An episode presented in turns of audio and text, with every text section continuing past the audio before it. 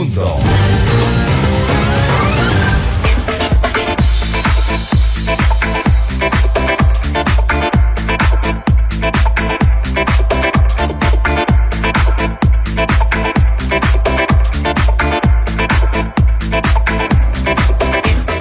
8 de la mañana con 36 minutos, conectados en FM Mundo Live, ya de vuelta y con la aplicación. Así es, una aplicación absolutamente gratuita para que puedan vernos y escucharnos en el momento que gusten y desde donde ustedes elijan. Tal cual. Qué buena que es la app, ¿no? De pronto haciendo deportes. ¿ah? Por ejemplo.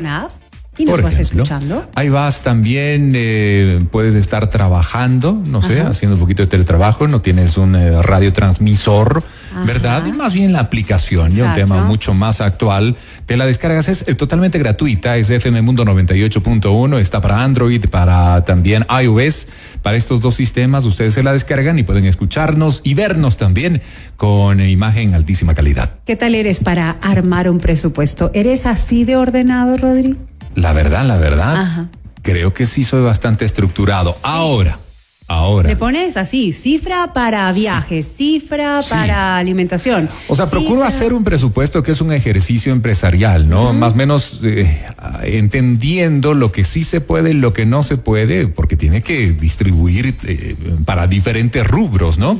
Pero sí se nos pueden estar pasando datos que creo que es importante considerarlos y por eso eh, la guía apropiada y a inicio de año para que podamos estructurar de mejor manera un presupuesto al hablar de familia. Es que muchos estamos acostumbrados, y me incluyo, a únicamente eh, fijar un presupuesto para el pago de obligaciones, por ejemplo, que eso no te puede faltar cada mes, ¿verdad? Claro. Pero a veces nos olvidamos de fijar un presupuesto también para temas importantes como son las vacaciones o de pronto eh, si quieres ahorrar, por ejemplo. De acuerdo, o eso que dices es un gusto, me lo merezco. Y en esos me lo merezco después quedas con un saldo en contra.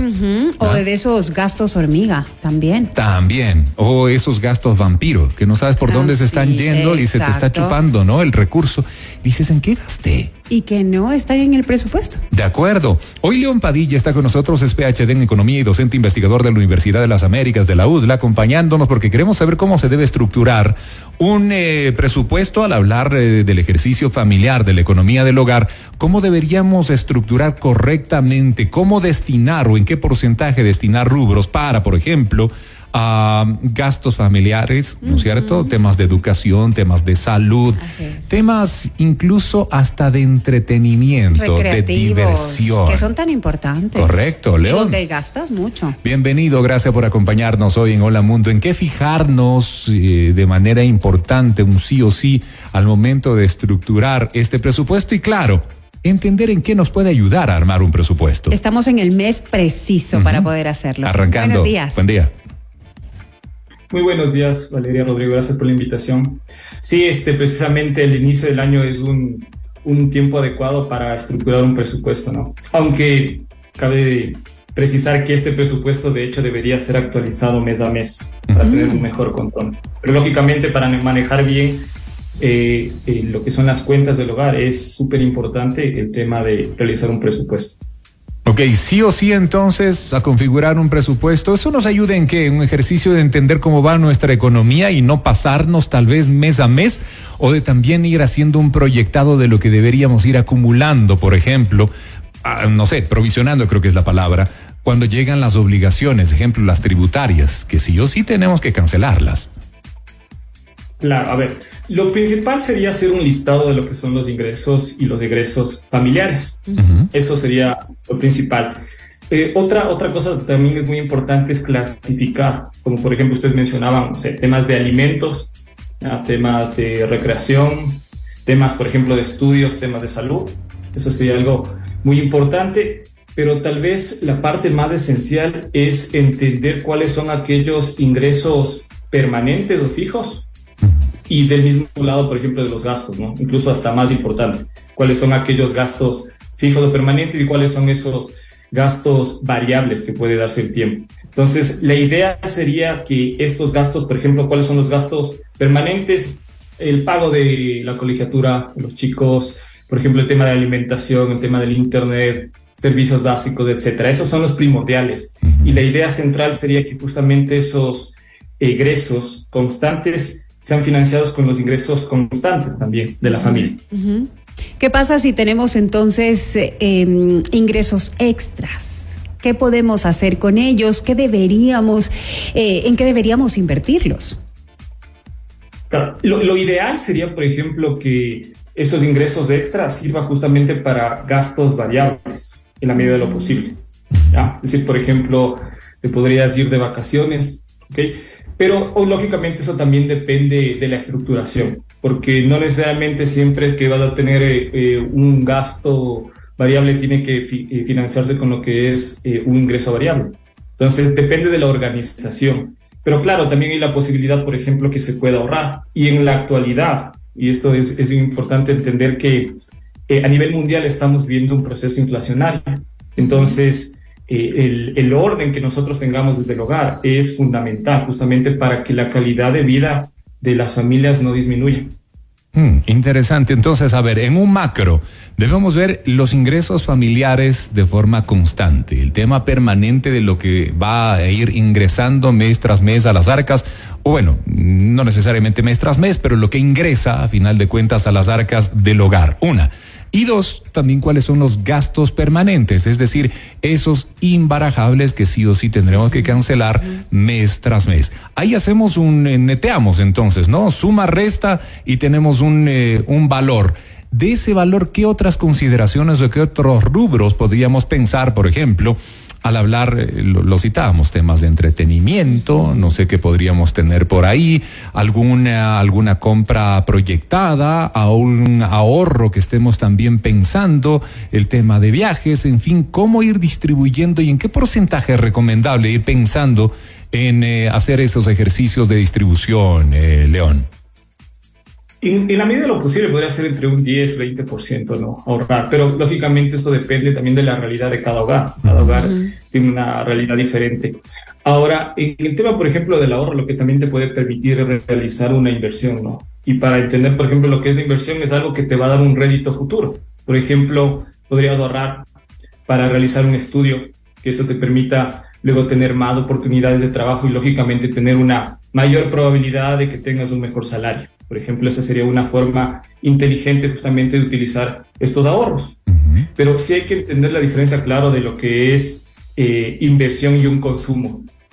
Como les había mencionado, o sea, depende de si es que este eh, te permite tener un, un rédito futuro, para hablar en términos sencillos. Armando, este eh, presupuesto, León, ¿qué pasa si de pronto em, todos tus ingresos, cuando te das cuenta, van precisamente al pago de deudas y tú quieres o tienes ese anhelo de comenzar a ahorrar? ¿Es posible? Lo ideal sería primero pagar las deudas, porque o si no se puede ver justamente en un punto en donde tú lo que haces es endeudarte incluso para pagar la misma deuda. Y eso, lógicamente, de cualquier punto de vista no es recomendable. De hecho, desde el punto de vista de, del hogar también se extrapola lo que es el punto de vista macroeconómico, ¿no? El, mismo principio tiene que debe tener este un gobierno. O sea, eh, lo ideal sería que los ingresos sean similares a los egresos. Ahora, cuando los ingresos son mayores a los egresos, ahí justamente tenemos esta, esta, esta posibilidad de incluso eh, poder utilizar ese dinero para imprevistos. Ahora, si es que no existe, por ejemplo, ese ahorro es mucho más complicado. Esto no quiere decir, por ejemplo, que no sea recomendable endeudarse. De hecho, la deuda siempre, eh, no necesariamente eh, per se es mala, depende de en qué vas a utilizar esa deuda.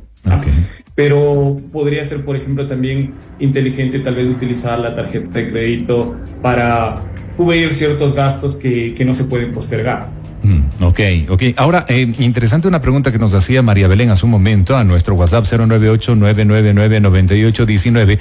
Al hablar de los ingresos, ¿debemos considerar décimos y bonos también en los ingresos familiares o eso lo podemos destinar a otro tipo de situaciones o gastos? ¿Ah? Es que a veces dicen, no, llega el décimo, ahí me doy mi gustito y con ese décimo nos vamos de a viaje. Eso, a eso me refería con el ingreso extra. Ajá. Eh, eso es justamente lo que nos pregunta María Belén. ¿Se debe considerar eso dentro del gran ingreso y de ahí ir destinando los valores o puede ser destinado exclusivamente para cosas eventuales, por ejemplo? algo recomendable es, por ejemplo, justamente el décimo, ¿no? O sea, no mensualizarlo, sino acumularlo, porque eso te permite, sabemos que en, épocas de, de fiestas, de Navidad, eh, se tiene justamente mucho más gasto, entonces ahí se puede aminorar ¿ya? Eh, el, peso justamente de esa deuda, porque sería un ahorro eh, voluntario que se está haciendo y pues permite justamente solventar mucho más fácil esa época del año. Entonces sí, es muy, muy recomendable. Ahora, lógicamente, ese décimo también está, es parte de lo que es el ingreso. En estricto es parte de lo que es el ingreso. Eh, ¿Qué pasa cuando em, dentro de la familia se decide eh, unir los dos ingresos, el de la pareja, o es recomendable que cada uno eh, maneje su economía por individual? sucede. individualmente eh, prefiere. Tú tus gastos, yo mis gastos y entre los dos compartimos gastos. Exacto. ¿Qué es lo más recomendable al momento de armar un presupuesto familiar? Lo recomendable sería tener un presupuesto justamente conjunto o, o, una gran parte del presupuesto conjunto. Y lógicamente está bien que cada uno tenga sus propios gastos, pero lo ideal sería tener una especie de, digamos, algo tema, un tema mixto. Eso sería lo ideal. Por ejemplo, sumar, sumar los dos sueldos y... Claro, eh, por ejemplo, imagínate un 70% que sea el tema de los gastos familiares y el tema, el, lo restante, por ejemplo, gastos eventuales que pueda tener cada uno. Eso sería lo ideal. Y de hecho también una parte destinar al ahorro, como habíamos mencionado. Ok, y hablando... Sería lo más Hablando del tema ahorros, Eliana nos pregunta, aunque tú lo mencionabas hace un momento atrás, un 10%, pero eso va a depender también de si se puede ahorrar más. Digamos que están cubiertos los gastos, digamos, ojalá y fuese el caso común, ¿no? Que están cubiertos, sería hermoso que están cubiertos todos los gastos, ¿no es cierto? Los gastos permanentes y hay un excedente que va más allá del 10%. Eh, es decir, ahorrar lo que más se pueda o lo mínimo es ponerse un porcentaje de ahorro necesario para ir acumulando un fondo? Sería muy bueno ir acumulando un fondo, pero claro, esto lógicamente depende de si tú, a ver, imaginémonos esto, que una persona se quiere comprar un auto. Entonces, si una persona se quiere comprar un auto, tiene, una, tiene dos opciones. Una opción, por ejemplo, sería pedir hoy un préstamo. Otra opción sería, por ejemplo, ahorrar. Ahora depende justamente eso de, de, si es que la persona quiere esperarse unos dos años hasta, hasta ahorrar y comprarse ese auto. Depende entonces de, de la persona. Ahora, también importante es entender qué es lo que, lo que está pasando a nivel eh, de la economía. Como les había mencionado, a nivel mundial estamos viviendo un proceso inflacionario. De todas maneras, la inflación del Ecuador es menor a la regional y también menor, por ejemplo, a las economías desarrolladas.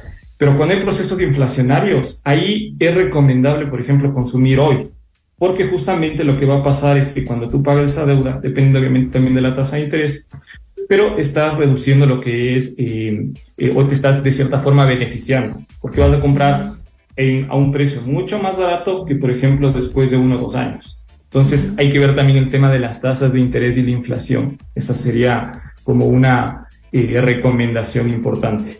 Hay una, hay una consulta eh, que dice lo siguiente. Hola FM Mundo, ¿qué tan buena idea es tener una póliza de ahorro para jubilación dentro de este marco? De hecho, es, una muy buena idea. Y de, lo, que se tendría que tomar en cuenta es lo siguiente. Por ejemplo, si es que tú tienes un instrumento financiero, ya sea una, una póliza, por ejemplo, como la que me mencionabas, pero tú tienes que comprar la tasa de interés que te pagan con el nivel de inflación que existe. Y de hecho, obviamente, lo que debería suceder es que la tasa de interés que te paguen debe ser superior a la inflación. Un dato, por ejemplo, en el caso de nuestro país, la inflación en el 2022 llegó al 3.7. Entonces, ¿eso qué quiere decir? Que tú deberías tener un instrumento financiero que te pague una tasa de interés superior a ese 3.7. Porque esto a la larga lo que te está permitiendo es que tu poder adquisitivo no disminuya. Imagínense, por ejemplo, que invertimos en un un instrumento con una tasa de 1%. Hay una inflación del 3.7%. Vamos a poder comprar menos cosas. Se pierde lo que es el poder adquisitivo. Entonces también debemos tomar en cuenta esos elementos. Claro, importante, ¿no? León, hay, tengo una inquietud y, respecto al tema, por ejemplo, impuestos municipales, matrícula de los vehículos o del vehículo, uh, matrículas escolares. ¿Eso a qué momento se debe presupuestar en el año? Es decir, ¿tiene que ser en el presupuesto global anual? ¿O ya tenemos que ir pensando en que en un mes vamos a tener más gastos versus otros gastos? Me explico mejor prorratear cada uno de esos valores durante todo el año para ir haciendo el fondo o que llegue el momento y veamos cómo hacemos el ejercicio para obtener ese recurso? Lo ideal sería este prorratear, claro, porque la idea sería lo siguiente, ¿no? Si es que tú prorrateas esos gastos, va a ser mucho más suavizado, por ejemplo, cuando te toque pagar. En cambio, imagínense, por ejemplo, que te toque pagar unos mil dólares o unos 500 dólares de la matrícula, matrícula del, del auto. es mucho más complejo. O sea, se afecta, entre comillas, un poco más del bolsillo. Entonces, lo ideal sería prorratear. Porque esos gastos, igual, son gastos que a pesar de que se hacen una vez al año, se las tiene que hacer. Y obviamente se tiene que tomar en cuenta en el presupuesto, porque si no, se puede eh, descalzar justamente el presupuesto. Okay. Bueno, tenemos otra inquietud. Eh, dice, hola, buen día, lindo programa. Pregunta, si ya me endeudé y sobrepasé los ingresos, ¿cómo salgo? Y nos pone oh. carita de preocupación. Muy buena pregunta. A ver, en ese caso lo ideal sería, o sea, se tienen tres opciones básicamente, y esto tiene la misma lógica incluso de un país. Tú puedes aumentar ingresos, no sé, tal vez tener eh, algún, algún empleo extra o, trabajar horas extras, o se puede también reducir lo que es el gasto o hacer una combinación de ambos. Por ejemplo, en el tema de la, reducción de los gastos, justamente este tema de la clasificación de, lo que son los bienes o los tipos de gastos es importante porque ahí tú puedes identificar tal vez cuáles gastos podrían reducirse. O incluso puede existir esto que en economía llamamos la sustitución, ¿no? Es decir, que tú, por ejemplo, en lugar de consumir un bien, ya que tal vez un poco más costoso, sustituyas por otro bien que te dé más o menos la misma función. E, y, eso, por ejemplo, te podría ayudar a lo que es reducir el nivel de gastos. O también, ahora que nosotros ya tenemos la posibilidad de utilizar el Internet y es una herramienta muy importante, tú, por ejemplo, podrías buscar en el Internet algún artículo que te quieras comprar, pero al, al, mejor precio, porque eso es lo que te permite justamente el Internet, la comparación de lo que son los precios. Mm. Y eso es una forma también de ahorrar. Ok, hacer el ejercicio económico inteligente, ¿no? Sí. Sí, exactamente. Realmente Utilizar todas las herramientas para, para manejar de una forma inteligente, de una forma eficiente lo que son justamente los ingresos. Había una frase que decían Nos ha puesto a reflexionar. De centavito en centavito se te va haciendo un dolarito. Cierto. ¿Ah? ¿Verdad, ¿no? Y si vas ahorrando...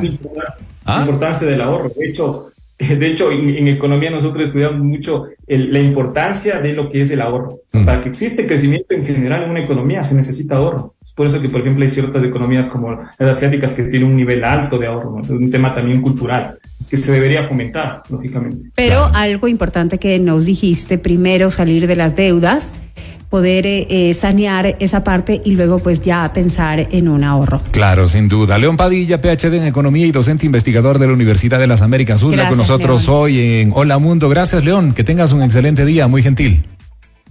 Muchas gracias por su invitación. Igual, excelente día. Que pasen muy bien. A ti, un abrazo. 8 con 54 minutos. Es importante prestarle atención al tema del, del ejercicio económico familiar. Sí, ¿ah? qué ganas de llegar a casa y apuntar. apuntar, apuntar y ordenar. El ejercicio. Seguimos en Hola Mundo. Porque todos queremos un gran comienzo para un nuevo día. Hola Mundo, con Rodrigo Proaño y Valeria Mena. El mejor momento de la mañana.